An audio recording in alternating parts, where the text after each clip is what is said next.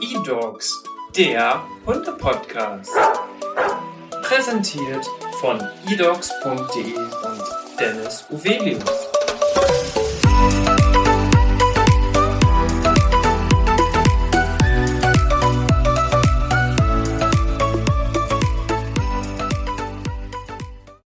Hi und herzlich willkommen zu einer neuen Podcast-Folge. Mein Name ist Dennis Suvelius. Ich bin der Hundetrainer der eDogs Academy und heute spreche ich wieder mit Dr. Claudia Rade. Hallo und herzlich willkommen wieder im Podcast. Hallo Dennis. Ja, ich freue mich auch, dass ich wieder dabei sein darf. Heute möchten wir anschließend zu unserer ersten Podcast-Folge, wo wir über das ganze Thema Proteine gesprochen haben, jetzt einmal über die pflanzlichen Inhaltsstoffe sprechen, die rund um das Thema Hundefütterung mitspielen, welche Mythen es da gibt und worauf man achten sollte. Und da habe ich mich wieder mit dir getroffen, um einfach eine Expertin dabei zu haben, die vielleicht auch mal aus einer anderen Perspektive, vielleicht auch nicht aus der Marketing-Perspektive spricht, sondern wirklich einmal ganz detailliert wissenschaftlich darauf eingeht, was bedeutet das überhaupt, zum Beispiel auch pflanzliche Proteine zu haben. Und genau aus diesem Grund wollen wir einmal starten. Das Kennenlernspiel haben wir ja schon in der vorherigen Folge gemacht. Ich hoffe, alles ist gleich geblieben. Du würdest deinen Charakter immer noch so beschreiben, wie er ist. Ja, das würde ich. Und ähm, ich freue mich, dass wir heute wieder so ein spannendes Thema ähm, uns vornehmen werden. Also, denn Pflanzen oder pflanzliche Komponenten im Hundefutter sind ja durchaus manchmal kritisch betrachtet. Und das wollen wir heute ja zusammen ein bisschen näher beleuchten. Ganz genau. Und wenn du jetzt schon von kritisch sprichst, dann müssen wir natürlich mit dem Thema Getreide anfangen. Oh, ein ganz böses Basswort für einige. Ne? Genau, einige lehnen es komplett ab, andere sagen, es ist völlig in Ordnung. Wie stehst du dazu? Wie können wir erst einmal das ganze Thema Getreide in die Hundefütterung ja, einsortieren? Zunächst muss man sagen, Getreide ist ja eine Gruppenbezeichnung. Das ist ja nicht irgendwie eine Komponente, die ganz böse ist im Futter, sondern Getreide bezeichnet Weizen, Gerste, Hafer, ähm, Mais gehört auch dazu. Und das sind ja durchaus sehr unterschiedliche Einzelfuttermittel, die alle im Tierfutter, im Hundefutter vorkommen können. Und die haben auch ihre Berechtigung, dort eingesetzt zu werden, als Energiequelle in der Regel. Also wir müssen vielleicht auch noch ein bisschen differenziert betrachten, was liefern die einzelnen Getreidesorten an Nährstoffen. In der Regel sind sie Kohlenhydratlieferanten sodass wir wahrscheinlich, wenn wir hier weiter sprechen, ziemlich schnell vom Hölzchen aufs Stöckchen oder von dem Thema böses Getreide, böser Weizen, ach, die Kohlenhydrate. Wir werden wahrscheinlich am Ende auf die Kohlenhydrate kommen und was die für eine Rolle in der Ernährung des Hundes spielen. Aber ähm, zunächst vielleicht nochmal, ähm, wie kann das, versuche ich mir immer zu erklären, was, was kann das sein, was das Getreide zu so einem Aufreger macht in der Diskussion um die Hundeernährung? Mhm. Und da ist mir der Begriff Gluten eingefallen, weil das wieder, wir haben ja beim letzten Podcast auch schon gemacht, auch so ein heißes Eisen in der Humanernährung ist. Ne? Auf jeden Fall. Glutenfrei ist in aller Munde. Jeder möchte sich glutenfrei ernähren, ob er es muss oder nicht. Und ähm, diejenigen, die wirklich ein Problem mit Gluten haben, regen sich auf, weil sie sagen, jetzt hat mir da wieder jemand, der es gar nicht braucht, das letzte glutenfreie Kuchenstück beim Bäcker weg weggekauft, bevor ich in der Schlange dran war. Ähm, also ich glaube, dass ganz viel zu dem Thema Getreide hat im Hundefutter nichts zu suchen oder diesen Mythos, das können die Hunde nicht einsetzen, damit zu tun hat, dass Getreide mit Gluten gleichgesetzt wird. Wozu man erstmal wissen muss, ähm, nicht alle Getreidesorten sind glutenhaltig. Das ist hauptsächlich so ein Weizenthema. Mhm. Und ähm, Gluten an sich ist für die meisten Individuen gar kein Problem, aber einige vertragen es halt nicht. Und da gibt es bei den Hunden auch eine Geschichte dazu. Also man hat bei einer bestimmten Irish Setter Linie in England so eine Glutenunverträglichkeit von Geburt an festgestellt. Also das okay. war eine genetische Komponente. Das ist die Glutenunverträglichkeit beim Menschen übrigens auch. Die, ein bestimmtes genetisches Setting ist die Voraussetzung dafür. Ja, da muss ich lachen, weil gefühlt hat man, äh, weil du jetzt gesagt hast, das ist äh, genetisch bedingt, aber gefühlt gibt es welche, die haben vielleicht ihren Lebensstil verändert und können auf jeden können auf einmal kein Gluten mehr vertragen, äh, mhm. obwohl es eigentlich schon immer so war. Das ist ja natürlich auch sehr interessant, weil gefühlt vor zehn Jahren hat kein Mensch über Gluten gesprochen und mhm. jetzt ist das wirklich so präsent ja wie noch nie zuvor. Ja, ja. Und es ist ja auch so, ähm, es hat ja seine Berechtigung, also dieser, um nochmal auf die Irish Setter in England zurückzukommen, da hat man eben eine Linie gefunden von Irish Settern, die tatsächlich das Gluten von Geburt an nicht vertragen haben. Und da gab es Fälle, in denen die Welpen, in dem Moment, wo die von Muttermilch auf ein Futter mit Weizen umgestellt worden sind, angefangen haben zu kümmern, wie man sagen. Also mhm. bekamen Durchfall, haben nicht mehr zugenommen. Und wenn die Ernährung nicht auf weizenfrei umgestellt wurde, sind die sogar gestorben. Also das war recht dramatisch und solche Fälle sind auch zu mehreren publiziert worden, weil das, wenn der Tierarzt das erkannt hat und die Ernährung umgestellt hat, es den Welpen wieder super ging. Okay. Und die oft auch im Erwachsenenalter dann auch gar kein Problem mehr mit Weizen hatten. Also das gibt's auch. Aber was man daraus abgeleitet hat, war, diese Hunde waren quasi Modelltiere für eine Erkrankung beim Menschen. Das ist die äh, Zöliakie, die eben mit dieser Glutenunverträglichkeit einhergeht. Und darum sind diese, äh, ist dieses Thema, um jetzt mal einen Anglizismus verwenden zu dürfen, so top of mind bei vielen, weil es diese Verbindung Ah, es gab diese Hunde, Modelltiere für einen Menschen und Zöliakie beim Menschen ist eine Glutenunverträglichkeit. Das hat halt eine hohe mediale Präsenz. Inzwischen ist aber bei den Irish Settern diese genetische Komponente züchterisch getilgt worden. Das heißt, es gibt diese genetisch bedingte Neigung zur Glutenunverträglichkeit bei dieser Rasse nicht mehr. Ähm, das heißt aber nicht, dass nicht in irgendwelchen anderen Rassen oder auch bei Mischlingen ein Einzelindividuum dieses Setting haben kann. Also ja. ne, dieses genetische Setting, was ähm, die Glutenunverträglichkeit bedingt. Aber es ist kein besonders großes Problem bei Hunden, also was besonders häufig diagnostiziert würde. Ne? Mhm. Was anderes ist dann noch, Gluten ist ein Eiweißstoff im Getreide und Eiweiße können immer beim Einzeltier mal eine Allergie verursachen. Also sowohl tierische Eiweiße als auch pflanzliche Eiweiße können beim Einzeltier allergen sein. Mhm. Und dann muss man die auch vermeiden in der Ernährung von diesem einzelnen Tier. Aber es ist kein, keine Rechtfertigung für ein grundsätzliches Getreide- oder Weizen-Bashing, was man gefühlt so in der, in der Öffentlichkeit erlebt. Also es gibt keinen Grund ähm, zu erschrecken, wenn man Getreidesorten auf der Zutatenliste eines Futtermittels findet oder auch ähm, ohne Grund, also ohne dass jetzt eine, ähm, so eine genetische Disposition oder eine ähm, entsprechende Allergie bei dem Tier festgestellt wurde, ohne das auf Getreide zu verzichten. Dafür gibt es keinen Grund. Ja. Es ist ja so, dass gefühlt auf jedem dritten Produkt in der Lebensmittelindustrie jetzt glutenfrei draufsteht.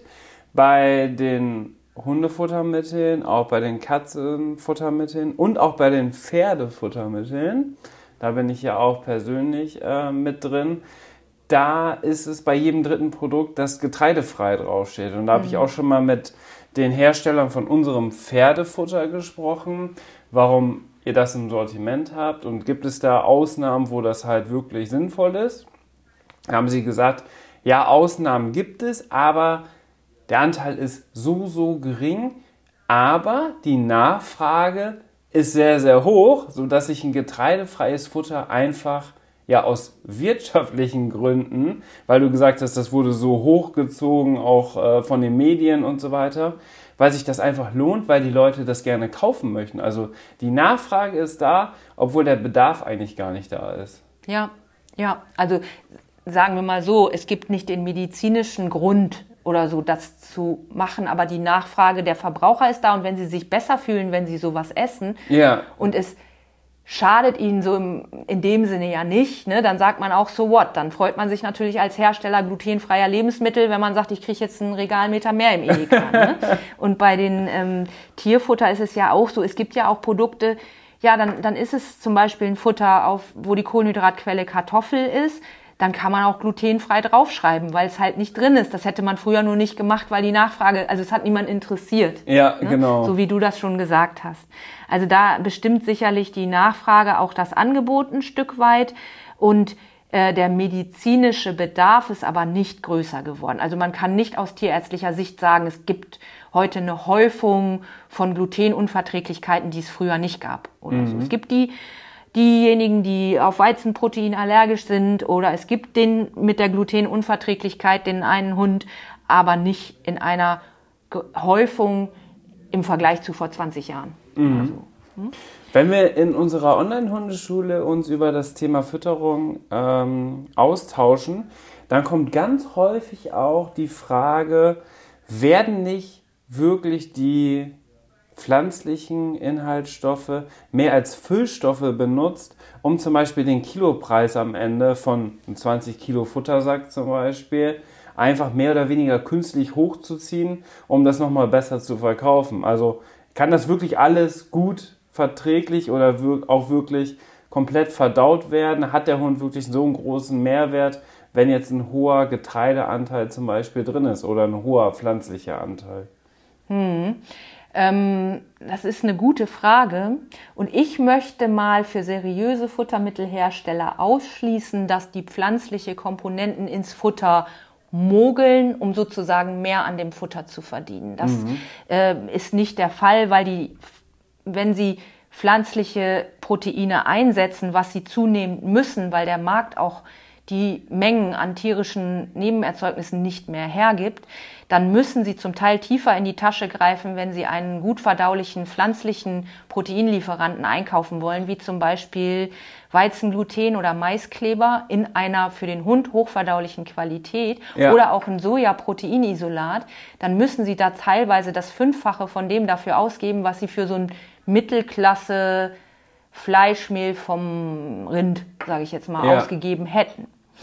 Und es, es wird sich, die Situation wird sich verschärfen. Ich denke auch, die werden ihr Marketing umstellen müssen und aufhören müssen, ähm, selber darauf hinzuweisen, dass tierische Proteine das einzig wahre sind, was sie jetzt jahrelang gemacht haben, weil sie ja. die gar nicht mehr bekommen am Markt. Wenn die Schlachtzahlen sinken, so wie das jetzt gerade ist, wenn der Fleischkonsum beim Menschen sinkt, dann sind auch weniger tierische Rohstoffe für Tiernahrung verfügbar und man muss sich was anderes einfallen lassen, weil die Zahl der Hunde wird nicht sinken. Die ist eher durch Corona deutlich gestiegen und es ist ja auch schön, wenn viele Leute ein Haustier haben möchten. Aber das, die müssen halt auch ernährt werden und nach Möglichkeit noch auf eine Weise, die nicht auf, in, in, in Konkurrenz zur Lebensmittelversorgung des Menschen tritt und die noch klimaverträglich ist. Und da wird es dazu kommen, dass diese pflanzlichen Komponenten und auch pflanzlichen Eiweißträger ähm, ein besseres Image verpasst kriegen müssen. Also ja. eins, dem ich, das, was ich durchaus unterstreichen würde, weil ähm, wenn man jetzt mal, ich möchte als Beispiel mal einen Weizengluten oder einen Maiskleber rausgreifen. Da gibt es Varianten, die sind extrem hochverdaulich. Das heißt, die kann man in einem Tierfutter super einsetzen.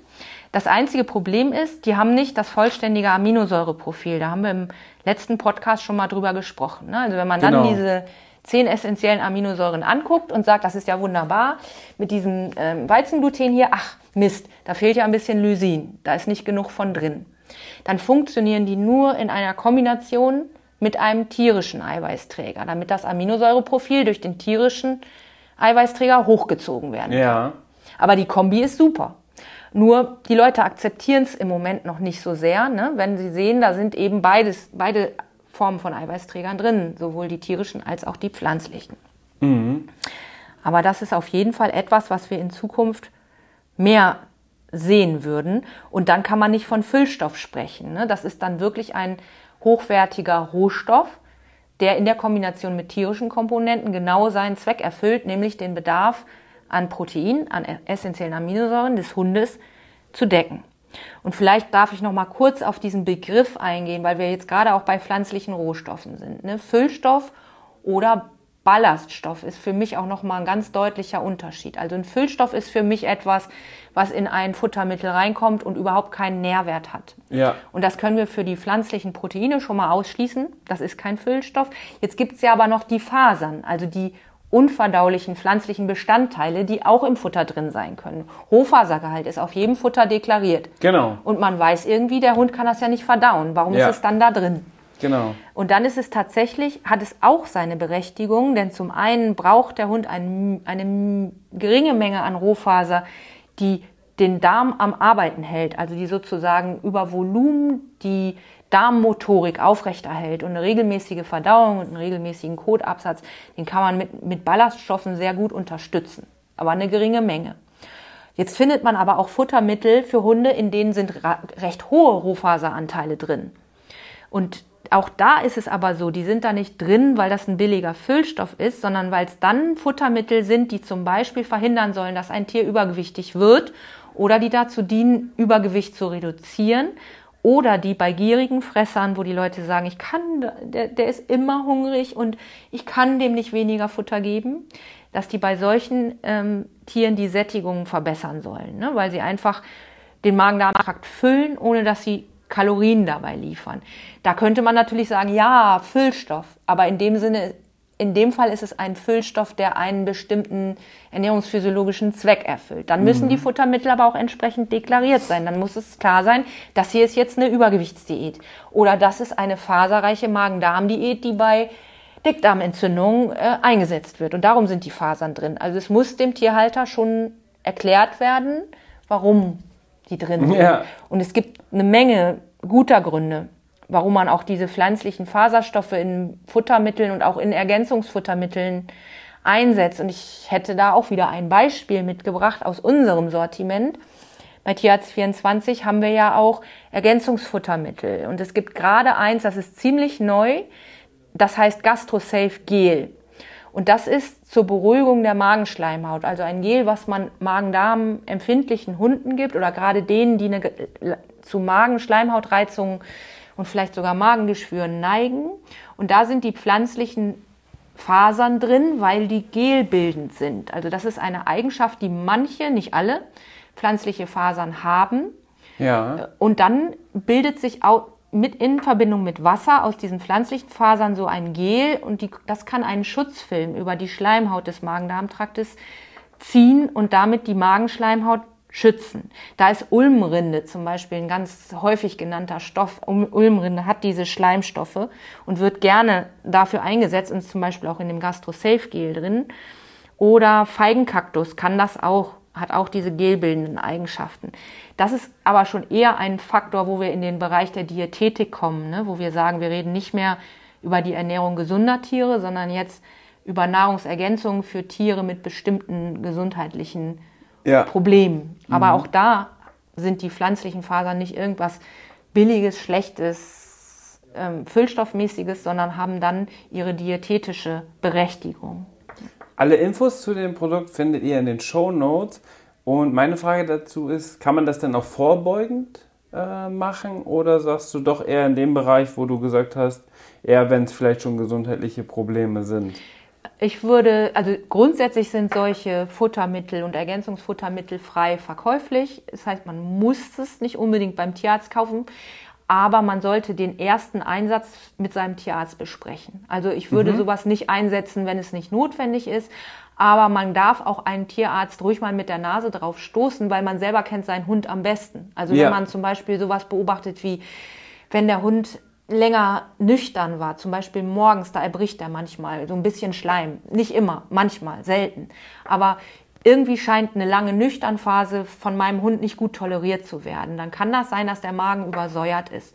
Und dann ist es durchaus sinnvoll, mit dem Tierarzt mal darüber zu reden, was kann man denn ernährungstechnisch machen, um den, dem Hund da zu helfen. Mhm. Und dann, wenn man dann weiß, man hat so einen Kandidaten einfach so mit einem nervösen Magen und der Tierarzt hat das einmal abgesegnet und besprochen und man hat festgestellt, dem hilft das, dann kann man als Tierhalter natürlich auch selber entscheiden, wann braucht er das? Ist das nur, wenn der in einer Urlaubsbetreuung ist und Stress hat oder mm, mache ich das dauerhaft? Und dann kann man das natürlich auch selber managen und muss nicht jedes Mal nur ähm, wenn man das wieder einsetzen will, nochmal den Tierarzt fragen. Aber ja, ein Tierarzt kann ja auch immer nur den aktuellen Ist-Zustand bewerten, mhm. aber nicht mhm. das, was vielleicht dann der Hundehalter oder die Hundehalterin schon über einen längeren Zeitpunkt oder Zeitraum beobachtet hat. Ne? Mhm. Und solche Informationen sind ja eigentlich immer sehr wertvoll dann, um herauszufinden, was für den Hund gut ist und was vielleicht für den Hund nicht gut ist. Ja, eine aufmerksame Tierärztin, die äh, genug Zeit hat für die Untersuchung, die wird sowas auch immer in der Kartei sehen und nachfragen. Ne? Die wird dann sagen, sie haben letztes Mal haben wir ja das besprochen und haben sie es mal ausprobiert und hat das geholfen und geben sie das noch. das steht auch auf jedem ähm, Diätfuttermittel drauf, mhm. dass ähm, die längere Verwendung immer in der Regel alle sechs Monate mit dem Tierarzt wieder nachbesprochen werden soll oder mit, mit der Tierärztin, ob es noch notwendig ist, diese Diät weiterzugeben oder ob vielleicht wieder auf ein normales Futter umgestellt werden kann oder ob noch was anderes gemacht werden soll. Also grundsätzlich sind diese diätetischen Maßnahmen zwar langfristig, aber sollten schon alle paar Monate hinterfragt werden. Wir sprechen ja in dieser Podcast-Folge rund um das Thema Mythen, was die pflanzlichen Inhaltsstoffe angeht. Und jetzt kommt auch immer mal wieder äh, zum Vorschein, dass man ja sagt, hey, man könnte doch theoretisch einen Hund auch komplett ohne Kohlenhydrate ernähren. Das wäre möglich und man zieht da dann oft, wie wir es ja auch in der ersten Podcast-Folge schon gemacht haben, den Vergleich zum Wolf, also zur ganz natürlichen Nahrung. Es ist natürlich so, dass ein Wolf, wenn er jetzt ein Beutetier erlegt, dann nicht äh, nur das rohe Fleisch isst, sondern natürlich alles, was noch damit zugehört. Das heißt, da kommen ja sehr viele passive Komponenten mit hinzu, was natürlich die meisten nicht wissen. Ich weiß es natürlich aufgrund meiner Ausbildung als Hundetrainer, aber dich möchte ich jetzt auch noch mal ganz explizit dahingehend fragen, weil ich glaube, das ist ein Thema, wo man noch viel oder wo noch viel Aufklärungsbedarf ist. Mhm.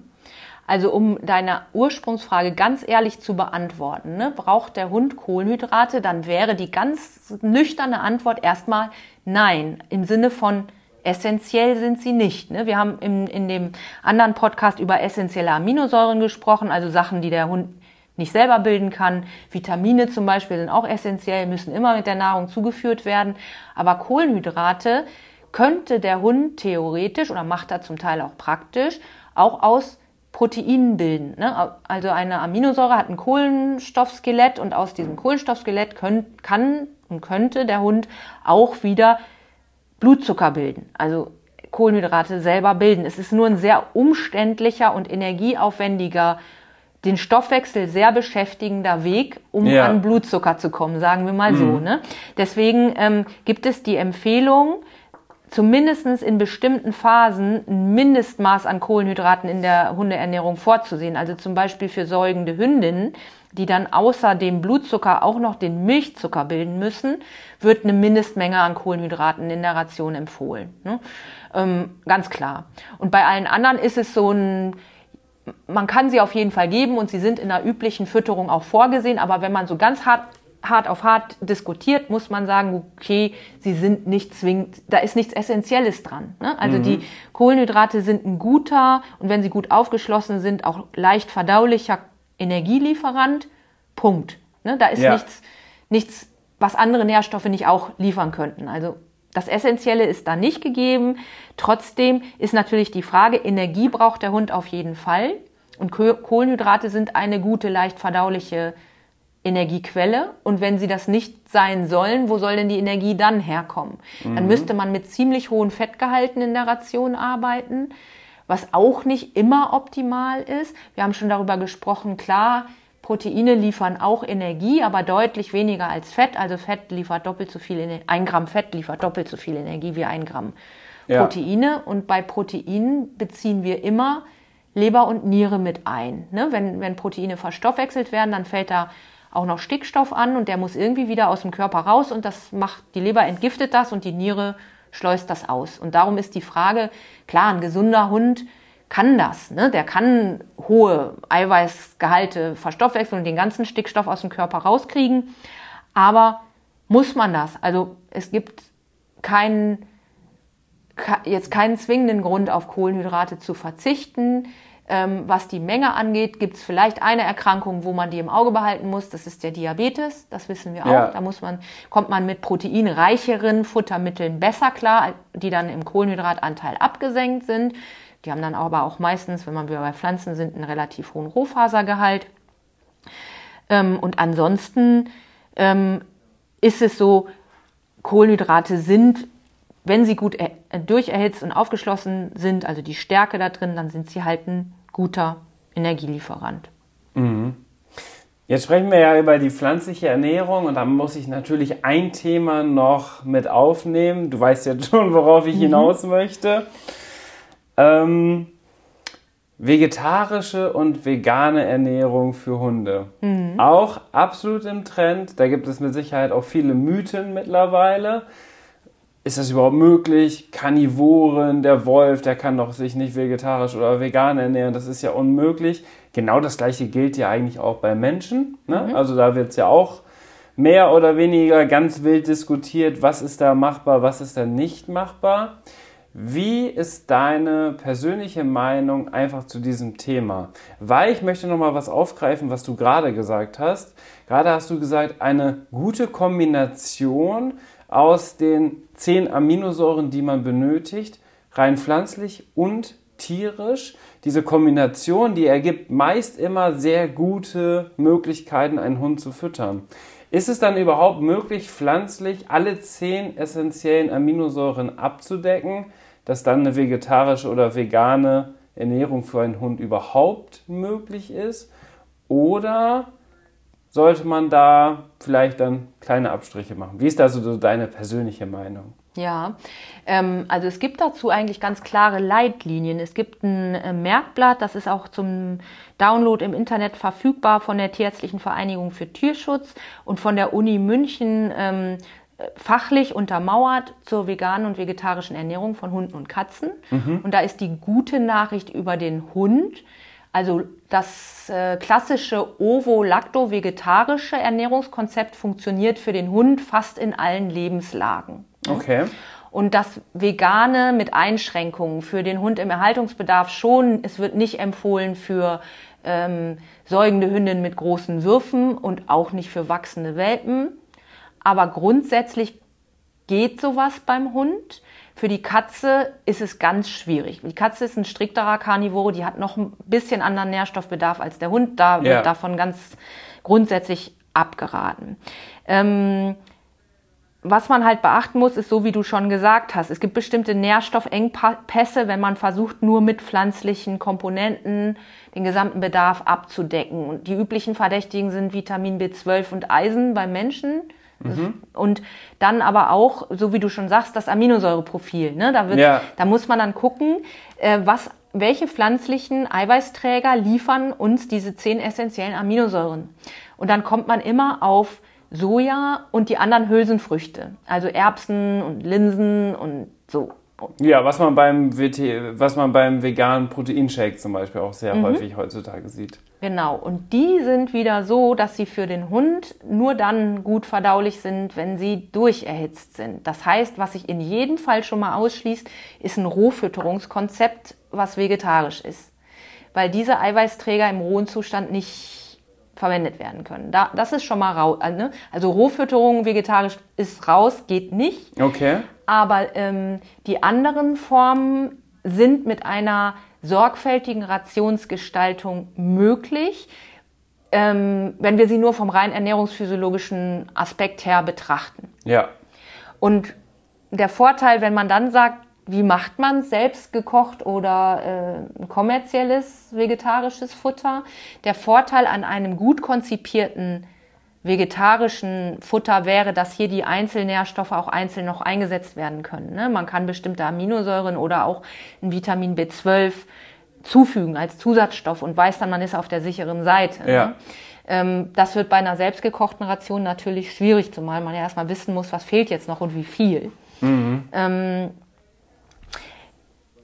dann gibt es noch einen anderen Aspekt, also so, so weit die, der, ähm, das Fazit aus diesem Merkblatt.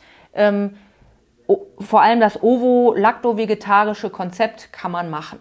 Und bei vegan muss man sich anstrengen und für bestimmte Tiergruppen, die wir genannt haben, ist es auszuschließen und roh geht's nicht. So ja. wäre die grobe Zusammenfassung für den Hund. Ähm, was man sicherlich auch noch mal betrachten muss, ist der Aspekt der Art, artgerechten Ernährung. Ähm, da gibt es eine jetzt auch schon etwas ältere, aber es gibt die Empfehlung vom Deutschen Tierschutzbund, das nicht zu machen, weil es nicht artgerecht ist. Ne? Also der Hund selber würde sich so eine Art der Ernährung nicht aussuchen. Das ist etwas, was dann vom Tierhalter vorgegeben wird und der Hund halt mitgehen muss, weil mhm. zum Beispiel Herrchen oder Frauchen sich auch so ernährt. Mhm. Und da kann man sich jetzt drüber streiten, ob man das machen kann und will, ob der Hund eben sozusagen ja der Kulturfolger des Menschen und dem Menschen angeschlossen sich dem dann unterwerfen muss, ob ja. man das machen darf oder nicht. Das ist mehr dann eine ethische Frage, ne? Genau. aber nicht die ernährungsphysiologische. Die haben wir geklärt. Und die andere muss jeder für sich selber auch ein bisschen entscheiden. Ähm, ich würde das nicht so kategorisch sehen und ich glaube, dass sich da die Sichtweise auch noch ändern wird, weil die Trends, die der Mensch in seiner Ernährung hat, immer auf den Hund abfärben. Und wir sind jetzt noch nicht ganz so weit, aber in ein paar Jahren wird keiner mehr äh, das große Fass aufmachen und Sachen nicht, sagen, nicht artgerecht. Thema vom Tisch. ne? So einfach wird's nicht sein. Ne? Ja. Und äh, von daher denke ich, man sollte das im Blick behalten. Und im Moment ist es noch ziemlich schwierig, Hersteller zu finden, die ähm, dieses vegetarische Konzept schon mit der entsprechenden Erfahrung einer ausgewogenen Rationsgestaltung verbinden wollen. Ne? Also ähm, da gibt es verschiedene Untersuchungen dazu, sind jetzt auch schon wieder ein paar Jahre alt, wie schwierig das ist, ein wirklich gutes vegetarisches Hundefutter zu finden oder ein veganes. Ne? Aber solange es nur vier am Markt gibt oder so, ist das natürlich schwierig. Das wird auch besser werden. Also ja, erstens klar. werden die Hersteller, die es schaffen, mit sowas am Markt zu bleiben. Die waren vielleicht vor vier Jahren ein Start-up und sind jetzt ein bisschen größer und werden auch Erfahrungen gesammelt haben und besser werden in ihrer Rezepturgestaltung. Und andersrum werden die großen äh, Hersteller das nicht mehr lange ablehnen können, mit der, mm. dass sie auch eine vegetarische Variante anbieten müssen, so wie ja die Nachfrage ist da. Ja und so wie du vorhin gesagt hast, mit dem äh, es muss glutenfrei draufstehen auf dem Futter, ne, wird es so sein noch noch lehnen einige der großen Hersteller das ab und sagen, nee, nee, also unsere Philosophie war ja bis jetzt hoher Fleischanteil und Hühnerfilet drin. Äh, wir kommen hier nicht mit vegetarisch, aber es werden Sachzwänge entstehen. Also einfach auch durch die ja. Rohstoffknappheit und durch die Nachfrage. Und ich glaube, dass wir in Zukunft auch mehr solche Produkte im Markt sehen werden. Und dann hoffe ich, dass Stiftung Warentest oder die Uni München oder wer auch immer auch Empfehlungen rausgeben wird, ganz, ganz klar auch Produkte empfehlen wird, von denen klar ist, die Rezeptur ist gut. Ja, mh. also es ist im Endeffekt eigentlich gar nicht jetzt etwas, was man überhaupt gar nicht beschreiben könnte, weil man sich ja so lange mit diesen ganzen Themen schon beschäftigt hat, dass man ja wissenschaftlich fundiert an die Sache rangehen kann und dann ja eigentlich für sich ganz persönlich herausfinden kann, was möchte ich, was kann ich vielleicht auch ethisch vertreten, um dann das Richtige für meinen Hund zu finden. Ja. Womit man rechnen muss, ist, wenn man dem Hund beides zur Auswahl hinstellt, wird er, werden viele Hunde das tierische Futter wählen, ne? weil sie das auch kennen und ähm, das ist auch etwas, was ähm, die Uni Berlin zum Beispiel da die Tierernährung beschrieben hat, die haben das mal ausprobiert und haben gesagt, wenn man die Hunde wählen lässt, dann wählen sie das Futter mit den tierischen Komponenten. Die Frage ist dann die ethische, lässt man ihnen diese Wahl? Ja. Es gibt mhm. eben auch schon eine ganz interessante Untersuchung, da haben 20 Studenten der Uni, hier der TIHO Hannover, ähm, vegetarisches Futter bei ihren Hunden versucht. Und es war ganz selten, dass die Hunde das dauerhaft verweigert haben. Ne? Und ähm, es gibt dazu, meine ich, von Galileo ein Video, äh, wo das dargestellt ist, dieser Fütterungsversuch und dazu auch die, die Experten von der TIHO was dazu sagen. Also in der Richtung tut sich was. Also ich glaube, da sind die Fronten vielleicht weniger verhärtet als im Bereich der Rohfütterung. ja. Ja, diesen kompletten Kontrast, den haben wir auch in der letzten Folge schon besprochen, zwischen Barfen und Vegan ist ja wirklich ein sehr breites Feld, was da möglich ist. Mhm. Und ich finde, das ist ein super Abschluss für diese Podcast-Folge. Claudia, vielen Dank, dass wir über die pflanzliche Komponente sprechen konnten. Und wir haben noch eine dritte Podcast-Folge geplant. In dieser Podcast-Folge möchten wir einfach einmal ganz gezielt über das Fertigfutter sprechen, die Alleinfuttermittel, die gibt es ja sowohl in der vegetarischen, veganen als auch ganz normalen äh, Variante. Und da kann man ja auch noch mal zwischen Trocken- und Nassfutter sehr gut unterscheiden. Worauf ist da zu achten? Und da möchte ich ganz gerne auch deine Meinung noch haben. Deswegen würde ich sagen, sehen wir uns in der nächsten Podcast-Folge wieder. Und liebe Zuhörer und Zuhörerinnen, ihr seid natürlich auch wieder dabei. Bis dahin, alles Gute. Tschüss. Tschüss.